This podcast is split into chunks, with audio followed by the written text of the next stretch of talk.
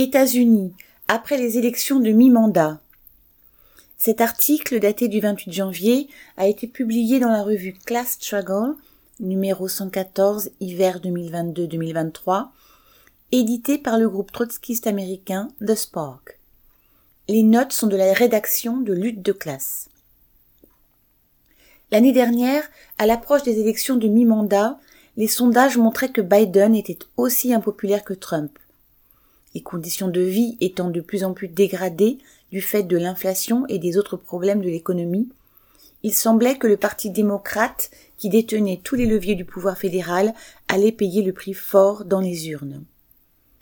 Mais les démocrates ont échappé à la claque électorale prédite par les commentateurs. Non seulement ils ont gardé le contrôle du Sénat, mais ils y ont gagné deux sièges. À la Chambre des représentants, ce fut une courte défaite avec une perte de seulement cinq sièges sur 435. En outre, ils ont remporté plusieurs élections décisives de gouverneurs. Ils ont probablement bénéficié de la récente décision de la Cour suprême d'annuler l'arrêt Roe v. Wade et donc le droit à l'avortement. Quant aux républicains, ils ont certainement été handicapés par des candidats farfelus au Sénat et au poste de gouverneur dans des, États clés. Dans l'ensemble, le taux de participation a approché 48%, ce qui en fait le deuxième taux à une élection de mi-mandat en près d'un siècle après celui de 2018. Dans le même temps, dans les grandes villes considérées comme des bastions démocrates, la participation a été en forte baisse. À Chicago, où elle avait atteint 60,7% des inscrits en 2018, elle s'est écroulée à 46,1%. Même évolution à Cleveland, où elle est passée de 54,5% à 46,1%. À Philadelphie, de 52% à 47%. Dans le comté de Los Angeles, de 57% à 43,9%. Ainsi qu'à New York et à Détroit, passant de 41% à 33% dans les deux villes. Si les républicains n'ont finalement obtenu qu'une faible majorité en sièges à la Chambre des représentants, leur avance sur les démocrates se chiffre à 3,5 millions de voix, ce qui constitue une inversion de la répartition traditionnelle de leurs électorats respectifs.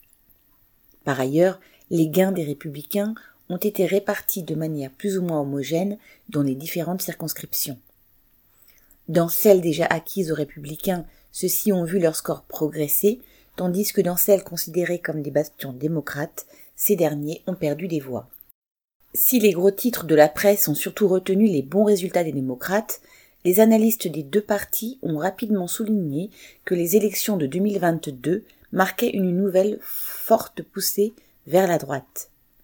Cela dit, parler de gauche et de droite à propos des démocrates et des républicains n'est pas approprié. Ces deux grands partis ont été les seuls à alterner au pouvoir pour diriger l'appareil d'État de la bourgeoisie au cours des 166 dernières années. En effet, le système électoral américain favorise le bipartisme. Les termes gauche entre guillemets et droite entre guillemets sont devenus des étiquettes utilisées pour distinguer les discours et les électorats des deux partis bourgeois.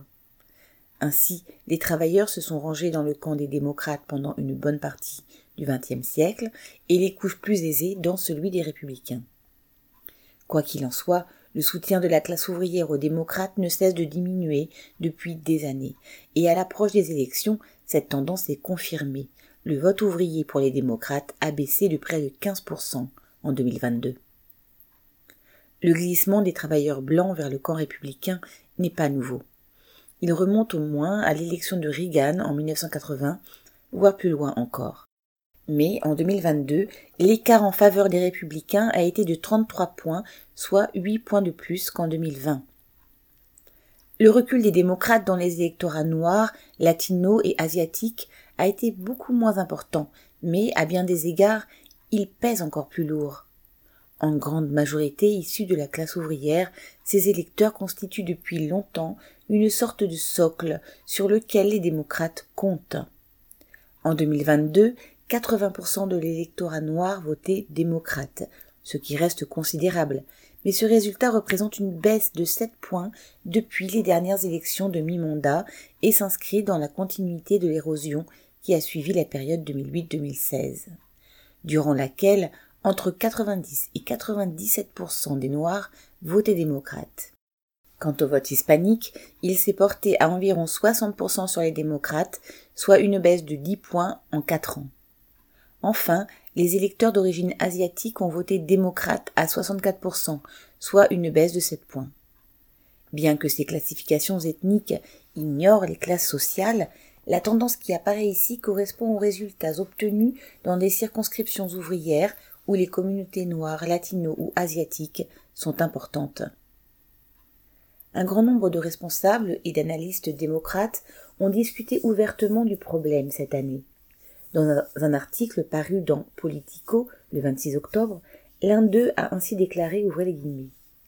Si les démocrates ne peuvent pas gagner dans le Nevada, on peut se plaindre des travailleurs blancs tant qu'on veut, mais en réalité, nous avons un problème de fond avec toute la classe ouvrière. Il nous faut la reconquérir, indépendamment de la race. Fermez les guillemets. Dans l'État du Nevada, les travailleurs noirs et latinos représentent près de la majorité du corps électoral. La défaite le 8 novembre de Steve Sisolak, gouverneur sortant, illustre donc parfaitement cette analyse. Dans le comté de Macomb, dans le Michigan, autrefois un bastion du syndicat de l'automobile UAW et du Parti démocrate, les responsables démocrates locaux ne se sont pas contentés de mentionner le problème, ils ont reproché au comité de campagne de leur parti d'avoir diminué les fonds et les moyens des quartiers ouvriers, comme les leurs, dans le Michigan et aussi dans l'Ohio, en Floride et au Texas, trois États où l'on a constaté un recul notable du vote démocrate dans les quartiers ouvriers latinos. Les démocrates de Macomb ont reproché à la direction nationale du parti de consacrer son temps et son argent aux banlieues aisées où vit la petite bourgeoisie, qui sont devenus la nouvelle cible électorale du parti, tournant le dos à leur base traditionnelle, les quartiers ouvriers. Les démocrates, un parti progressiste entre guillemets, qui a longtemps ratissé large. À ses débuts, le Parti démocrate était le parti des esclavagistes, et, dans une certaine mesure, il est resté marqué par ses racines jusque tard dans le XXe siècle mais à partir des années 1930, il a commencé à se reconstituer en tant que parti favorable aux réformes, intégrant divers mouvements sociaux, répondant à certaines de leurs revendications, tout en les intégrant au cadre de l'État bourgeois.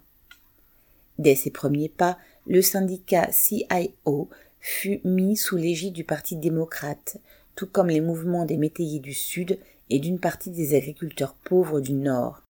Durant la Deuxième Guerre mondiale, ils furent rejoints par une population noire qui luttait non seulement pour les droits civiques, mais aussi pour l'accès à l'emploi et à de meilleurs logements. Ce mouvement de la population noire pour les droits politiques et sociaux que la société bourgeoise lui avait longtemps refusé déclencha d'autres mouvements similaires parmi les diverses nationalités opprimées qui composaient le patchwork de la classe ouvrière aux États-Unis. Le Parti démocrate s'est attribué le mérite des réformes et des avancées que ces mouvements ont arrachées à la bourgeoisie pendant la longue période où l'hégémonie de l'impérialisme américain, générant un surplus de richesses, permettait cette redistribution. Quelles qu'aient été les tensions et les antagonismes, et ils étaient nombreux, entre les différents groupes composant le monde du travail, leur regroupement au sein du Parti démocrate semblait offrir une voie sur laquelle chacun pouvait poursuivre la lutte pour le progrès entre guillemets. De 1932 à 1980, le Parti démocrate domina la scène politique, les républicains ne jouant un rôle significatif que pendant l'intervalle de la période du macartisme, la chasse aux sorcières contre les communistes, au début des années 1950. Avec le début de la crise économique en 1971, puis son aggravation à la fin des années 70, la situation des travailleurs commença à se dégrader. Pour l'état de la bourgeoisie, l'heure n'était plus à distribuer des miettes pour maintenir la paix sociale. Frappée par la crise, la classe capitaliste attendait d'abord de l'État qu'il l'aide à maintenir ses profits, et cela impliquait d'abaisser le niveau de vie des travailleurs. Il fallait donc quémander les programmes sociaux et les services publics créés pendant la longue expansion de l'après-guerre. Le Parti démocrate, en loyal serviteur de la bourgeoisie, fut en première ligne pour mener ces attaques. L'une des premières attaques importantes fut la faillite de la ville de New York en 1975 qui frappa durement les employés, les programmes sociaux et les services municipaux. Cette attaque fut supervisée par deux maires démocrates successifs. En 1978-1979, puis dans les années 1980, des pressions furent exercées sur les travailleurs de l'automobile pour qu'ils acceptent toute une série de concessions lors du renouvellement de leur contrat. D'abord présentées comme temporaires, ces concessions furent ensuite rendues permanentes et rapidement étendues au reste de la classe ouvrière. Et là encore, l'attaque fut conduite par des politiciens démocrates qui justifiaient les nouveaux contrats au nom de la sauvegarde des emplois dans l'industrie automobile. Pour décourager les travailleurs de faire valoir leurs revendications salariales au travers de grèves, les deux grands partis bourgeois se relayèrent. En 1981, les démocrates passèrent la main aux républicains et Ronald Reagan mit tout le poids de l'État pour briser la grève des contrôleurs aériens. Les classiques du Parti démocrate et des syndicats prétendent que Reagan fut à l'origine du déclin constant qui s'est poursuivi jusqu'à aujourd'hui. En fait, la porte fut ouverte dès 1978 lorsque le président démocrate Jimmy Carter tenta d'utiliser la loi antisyndicale Taft-Hartley adoptée à l'ère McCarthy pour briser une grève dans les mines de charbon qui dura 110 jours le dégoût des travailleurs envers Carter après ce qui apparaissait comme une trahison ne fut pas pour rien dans la victoire éclatante de Reagan en 1980. Entre les travailleurs et la bourgeoisie, un fossé en passe de devenir un gouffre. La crise dans laquelle l'économie américaine est plongée depuis un demi-siècle a entraîné un effondrement du niveau de vie de la classe ouvrière. En 2022, le salaire horaire minimum au niveau fédéral était de 7,25 dollars. S'il avait suivi le rythme officiel de l'inflation depuis le pic de sa valeur réelle en 1968, il aurait été de 12 dollars. Et s'il avait suivi le rythme de la croissance de la productivité depuis 1968, comme entre 1938 et 1968, il aurait été de près de 26 dollars en 2022. L'évolution du salaire minimum illustre le fossé qui s'est creusé entre la classe ouvrière et les couches aisées au cours du dernier demi-siècle. Presque tous les gains de la croissance économique depuis le début de la crise ont été absorbés par la plus-value et les mille et une manières dont cette plus-value est répartie au sein des classes riches de cette société. Cette évolution s'est poursuivie jusqu'aux élections de 2022. En 2021, dernière année pour laquelle on dispose de données, la marge bénéficiaire nette des entreprises a été de 9,5%, soit la valeur la plus élevée jamais enregistrée. Cette même année, la rémunération moyenne des PDG des 350 plus grandes entreprises a été 399 fois plus élevée que celle des salariés. En 1965, elle n'était que, entre guillemets, 20 fois plus élevée. La condition des travailleurs se détériore non seulement par rapport à celle des classes aisées, dont la situation s'améliore nettement, mais aussi en termes absolus. L'inflation a grignoté la valeur réelle des salaires. Selon le département américain du travail, le salaire horaire médian réel est au même niveau qu'en 1973. Lorsqu'il y a eu des augmentations, elles ont presque toutes bénéficié aux déciles supérieurs de l'échelle des revenus. Ceux qui se situent dans les 40% inférieurs ont vu leur salaire baisser. De plus, les chiffres de l'inflation sont trafiqués et donnent une image déformée de la situation. Qui plus est, ces chiffres ignorent tous les autres facteurs qui ont réduit le revenu réel des travailleurs, à commencer par l'élimination des pensions et d'autres avantages sociaux autrefois considérés comme faisant partie de la masse salariale ainsi que l'énorme augmentation des frais médicaux qui constituent une ponction sur les revenus. Les statistiques gouvernementales masquent la réalité. En témoigne le taux de chômage officiel avant les élections de 2022 de 3,5% de la population active. Or, 37% de la population en âge de travailler est exclue de ce que le gouvernement considère comme la population active. De nombreuses personnes sont exclues de ce comptage celles qui s'occupent d'enfants en bas âge, dans un pays où il n'existe pas de structure d'accueil public, celles dont les compétences et diplômes sont insuffisants pour occuper les emplois disponibles, dans un pays où le système scolaire public est incapable d'apprendre à lire à 40% des enfants des écoles des grandes villes, ou encore les personnes handicapées à la suite d'accidents du travail en raison de maladies professionnelles, voire par le Covid long a touché des millions de personnes, les empêchant de travailler dans le pays affichant le pire taux de décès par Covid de tous les pays développés. Sont également exclus de la population active les personnes trop âgées pour être embauchées, mais qui n'ont pas encore atteint l'âge pour toucher les maigres aides sociales versées aux seniors.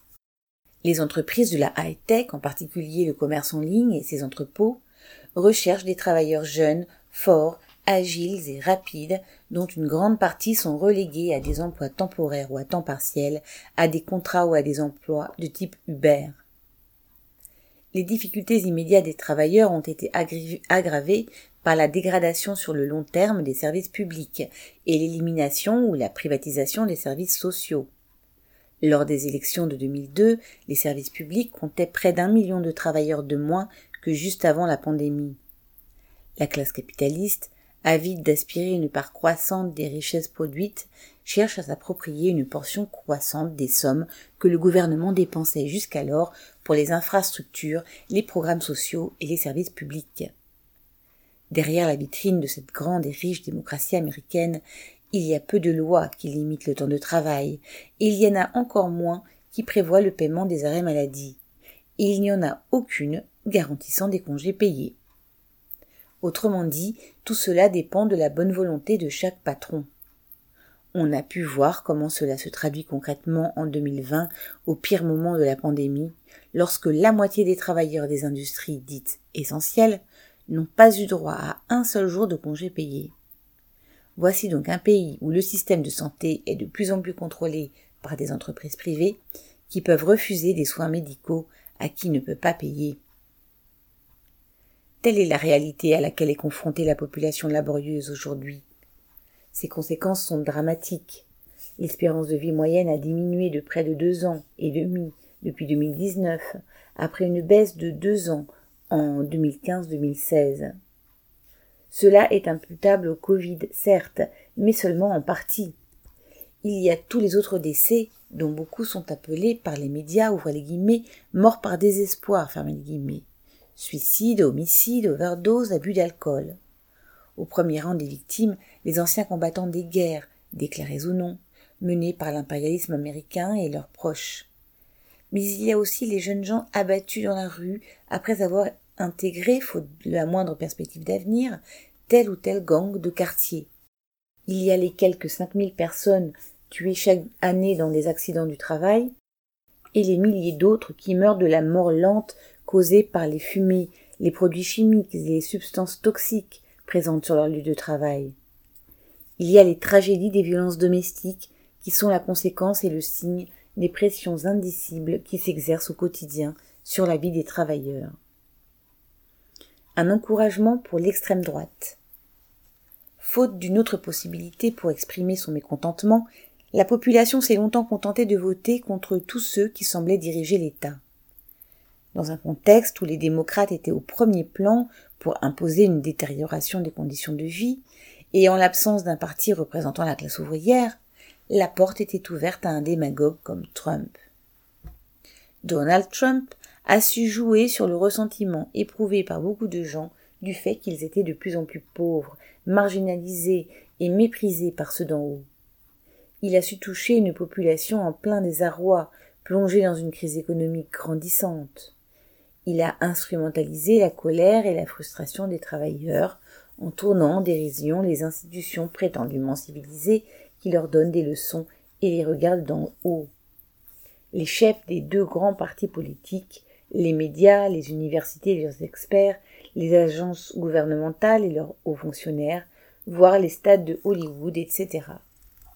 Il s'en est pris à tout le monde, sauf à ceux dont le contrôle sur la société a mené à la crise, c'est-à-dire à la classe capitaliste. Trump a servi les capitalistes en mettant en grand jour toutes les idées violentes et dévalorisantes que renferme l'idéologie dans laquelle baigne la société. Suprématie blanche, nativisme anti-immigrant, misogynie, intolérance envers la manière dont les gens vivent leur, leur intimité, machisme et violence. Autrement dit, il a incité implicitement les gens à s'en prendre les uns aux autres. Et il a emballé tout cela dans le drapeau américain, le serment d'allégeance et la croix chrétienne qui décoraient ses réunions publiques. Rien de tout cela n'a commencé avec Trump. Il suffit de penser au rituel des réunions syndicales dans des salles ornées du drapeau américain. Ces réunions commencent par la prière d'un prêtre local, souvent chrétien, et par le serment d'allégeance. Ce verbiage patriotard pondu lors de la période McCarthy pour renforcer les attaques contre les militants communistes et syndicalistes. Chaque réunion syndicale qui commence ainsi entretient la soumission des travailleurs et leur loyauté à l'égard des dominants, et renforce les attaques contre eux-mêmes et contre toute leur classe. Trump a-t-il transformé le Parti républicain de manière temporaire ou permanente? Les républicains eux-mêmes n'en savent rien. Mais la question va bien au-delà du Parti républicain. Trump a donné à ses partisans une sorte de programme, se défendre en attaquant tous les autres. Ce faisant, il a courtisé consciemment l'extrême droite. Quand, après la série de rassemblements d'extrême droite à Charlottesville en 2018, il a dit qu'il y avait des gens bien entre guillemets dans cette foule, ouvrez la parenthèse, ce qu'il a répété plusieurs fois par la suite, fermez la parenthèse, il déroulait le tapis rouge au Ku Klux Klan, aux nazis et aux Proud Boys. Note de bas de page. Proud Boys, organisation d'extrême droite 100% masculine, fondée en 2016 à New York. Le problème dépasse la personne de Trump. Dans un nombre croissant de pays, des démagogues de son espèce jouent un rôle très similaire. Cela signifie que quelque chose dans la situation internationale actuelle, sur les plans politiques et économiques, favorise ce mouvement vers la droite, renforçant les formations d'extrême droite existantes.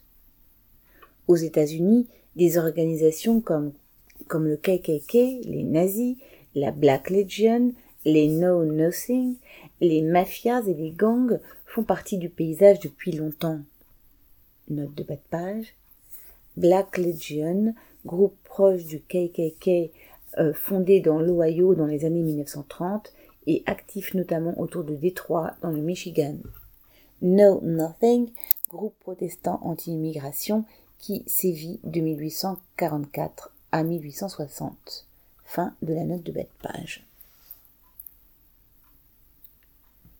Donc aux États-Unis, des organisations comme le KKK, les nazis, la Black Legion, les Non-Nothing, les mafias et les gangs font partie du paysage depuis longtemps. La, plupart du temps marginales, mais toujours là, elles ont périodiquement joué un rôle de supplétif pour renforcer la violence étatique. Dans le Sud, pour réimposer l'esclavage pendant les décennies qui ont suivi la guerre de sécession. Dans les quartiers d'immigrants, pour maintenir un ordre que la police était incapable d'imposer.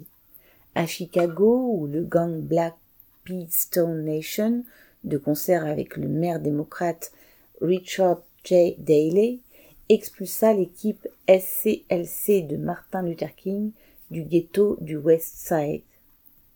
Dans les régions minières où les Pinkerton massacrèrent les mineurs comme les Molly Maguires ou à Centralia dans l'État de Washington où l'American Legion exécuta des militants de l'IWW en 1919 et à Minneapolis où elle assassina des grévistes ou dans le Michigan en 1934, où la Black Legion tua des militants du syndicat UAW. Note de bas de page. Black Pistol Nation, grand gang afro-américain fondé dans les années 1950 à Chicago. Thousand Christian Leadership Conference, organisation pour les droits civiques fondée en 1957 à Atlanta. Pinkerton agence de détectives fondée à Chicago en 1850, servant de milice patronale et de briseuse de grève. Molly Maguires, membre d'une association secrète de mineurs, ouvrez la parenthèse souvent d'origine irlandaise, fermez la parenthèse, fondée en Pennsylvanie dans les années 1870. American Legion, association d'anciens combattants créée en 1919. Les Industrial Workers of the World, IWW, fondée en 1905 à Chicago, se réclamaient du syndicalisme révolutionnaire. À la différence de l'American Federation of Labor et AFL, entre parenthèses, ils acceptaient dans leur rang tous les travailleurs sans exclusive, ouvrez la parenthèse, qualifiés et non qualifiés, blancs et noirs, etc., fermez la parenthèse. Fin de la note de bas de page. Et puis tous ceux de Jimmy Hoffa à Dow Wilson qui furent tués par la mafia. Ces forces marginales ont toujours existé aux États-Unis, mais Trump leur a permis de gagner en crédibilité aux yeux de certains travailleurs. Si le climat devait à nouveau se détériorer, cette crédibilité pourrait leur donner un poids leur permettant d'amener une partie de la classe ouvrière à attaquer l'autre. L'absence aux États-Unis d'un parti ouvrier qui représenterait les intérêts tant immédiats qu'à long terme de la classe ouvrière a constitué une opportunité pour un démagogue comme Trump, mais pourrait aussi jouer un rôle dans un développement de l'extrême droite au sein même de la classe ouvrière une voix pour les travailleurs. Depuis l'époque de Jeanne Debs, il y a plus d'un siècle, il n'a pas existé d'organisation politique capable de s'adresser à tous les travailleurs sur la base de leurs intérêts de classe immédiats et à long terme. Le Parti socialiste du temps de Debs ne le faisait pas, mais il constituait pour Debs une tribune qui lui permettait de s'adresser à la classe ouvrière à travers tout le pays, et il le fit avec un langage correspondant aux problèmes auxquels elle faisait face et aux possibilités dont elle disposait. Il affirmait qu'il avait confiance dans la capacité de la classe ouvrière à, ouvrir les guillemets, détruire toutes les institutions capitalistes qui asservissent et avilissent et à rebâtir des institutions libres et humaines, fermez les guillemets. En pleine Première Guerre mondiale, lors du procès qui le conduisit en prison pour s'être opposé à l'entrée en guerre des États-Unis, il déclara, ouvrez les guillemets, Je ne suis pas un soldat capitaliste, je suis un révolutionnaire prolétarien, point de suspension. Je suis opposé à toutes les guerres, à une seule exception, point de suspension, et dans cette guerre-là, je m'engagerai corps et âme, point de suspension. Je parle de la guerre mondiale de la révolution sociale. Dans cette guerre, je suis prêt à combattre de toutes les manières que la classe dominante rendra nécessaires, même sur les barricades. Fermez les guillemets. Aujourd'hui, il n'y a toujours pas de parti de la classe ouvrière. C'est même pire qu'à l'époque de Debs. Mais le but reste le même. Ceux qui veulent mettre en place une nouvelle société et ont confiance dans la capacité de la classe ouvrière à le faire doivent trouver les moyens de s'adresser à elle en parlant des problèmes actuels des travailleurs, mais en le faisant à partir de la perspective du combat que la classe ouvrière devra mener pour diriger la construction d'une société socialiste. C'est exactement ce que des militants ont tenté de faire en utilisant les élections de 2022 dans le Michigan, le Maryland et l'Illinois pour parler au nom du WCP, ouvrez la parenthèse, Working Class Party, partie de la classe ouvrière fermait la parenthèse. Cette poignée de militants ne prétendent pas être le parti révolutionnaire dont on a besoin et qui n'existe pas encore. Ils ne peuvent certainement pas prétendre faire ce que Debs a pu faire grâce à sa propre expérience de la lutte des travailleurs et à l'activité de toute une génération de militants. Mais ceux qui ont mené dans ces trois États la campagne pour un parti de la classe ouvrière se sont au moins donné les moyens de dire ce qui devait l'être sur la dégradation de la condition ouvrière, sur la croissance des forces de droite et sur les possibilités dont dispose la classe ouvrière du fait de son rôle clé au cœur même du système de production et de tout ce qui lui est lié. Ils ont dit la vérité, qu'il n'y aura pas de solution à la misère croissante tant que la classe ouvrière ne se préparera pas à la bataille. Ils ont dit que la classe ouvrière a besoin de son propre parti politique et que rien ne peut le remplacer. Si ce parti n'existe pas encore, on peut le construire. Les travailleurs le peuvent.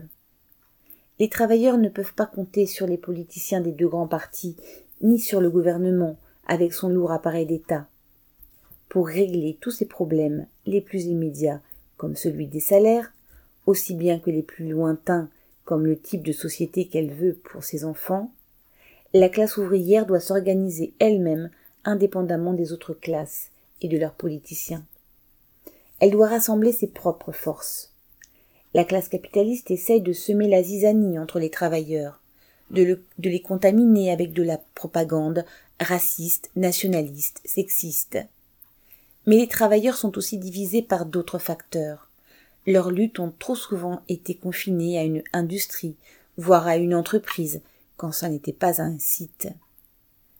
Plus les travailleurs surmonteront leur division, plus ils deviendront puissants. C'est la perspective dans laquelle la campagne de 2022 pour le WCP s'est placée. Les militants actifs lors de la campagne ont toujours affirmé que ces élections n'allaient pas permettre de surmonter la crise, et que ce serait vrai même si le WCP était bien plus important, et même s'il recevait bien plus de voix. Les crises, les problèmes ne seront surmontés qu'au travers de combats menés par la classe ouvrière rassemblant ses propres forces. Les résultats. Le WCP a présenté 14 candidats, 11 dans le Michigan où il se présente depuis 2016, 2 dans le Maryland où il a obtenu le droit de se présenter en 2020 et 1 dans l'Illinois où ce droit a été obtenu en 2022. Dans le Michigan, Mary Ann Herring, candidate du WCP pour un mandat à l'échelle de l'État, a réuni 135 789 voix. Dans le Maryland, David Harding et Cathy White, candidats pour les postes de gouverneur et gouverneur adjoint, ont recueilli 17 154 voix. Dans l'Illinois, Ed Hershey, candidat au Congrès, a obtenu 4 605 voix. Autrement dit, au moins 157 548 personnes ont voté pour un candidat WCP. Sans doute le vote WCP paraît-il faible comparé à celui des deux grands partis qui vivent des milliards que leur déverse la classe capitaliste. Mais la possibilité de voter pour le WCP a fourni à des travailleurs de ces trois États un moyen d'exprimer leur accord avec la perspective d'un parti ouvrier, de dire qu'ils veulent leur propre parti, ils se sont saisis de cette occasion en votant pour au moins un candidat du WCP. Dans un pays où il n'y a pas eu même un semblant de parti ouvrier depuis plus d'un siècle, c'est un espoir pour l'avenir. Le WCP a certainement bénéficié du fait que les électeurs pouvaient voter pour lui comme simple moyen de protester contre les deux grands partis. Mais dans le Michigan et le Maryland, il y avait d'autres petits partis. Dans le Maryland, les libertariens, partis d'extrême droite, et les Verts. Dans le Michigan, quatre autres partis, dont les libertariens et les Verts. À une exception près, le WCP a obtenu un meilleur score que les autres petits partis. Et Mary Ann Herring, candidate de notre parti à la direction de l'enseignement dans le Michigan, n'est pas seulement arrivée devant les quatre autres petits partis, elle a fait mieux que dans 80 des 83 comtés de l'État. Note de bas de page. L'ensemble des résultats du WCP est disponible sur son site workingclassfight.com. De la note de bas de page. On peut donc dire que dans une certaine mesure, les gens qui ont voté pour le WCP ne votaient pas seulement contre les deux grands partis bourgeois, ils choisissaient l'orientation de leur protestation. Ces campagnes ont planté un drapeau aux couleurs des intérêts communs de toute la classe ouvrière et, dénonçant le racisme, le nativisme et la misogynie véhiculés par les deux grands partis, que ce soit ouvertement par Trump ou hypocritement par les autres. Ces campagnes ont permis d'affirmer que Trump ne sera pas seul à s'adresser aux travailleurs indignés par la situation et que les démocrates ne seront pas laissés libres d'attirer le vote des travailleurs, ouvrez les guillemets, parce qu'il n'y a pas d'autre choix, fermez les guillemets. Elles ont montré que la classe ouvrière peut avoir sa propre voix. Celles et ceux qui ont mené ces campagnes ont confiance dans les capacités de la classe ouvrière à construire ses propres organisations politiques. À travers ces campagnes, ils estiment qu'un pas, si modeste soit-il, a été fait dans cette direction.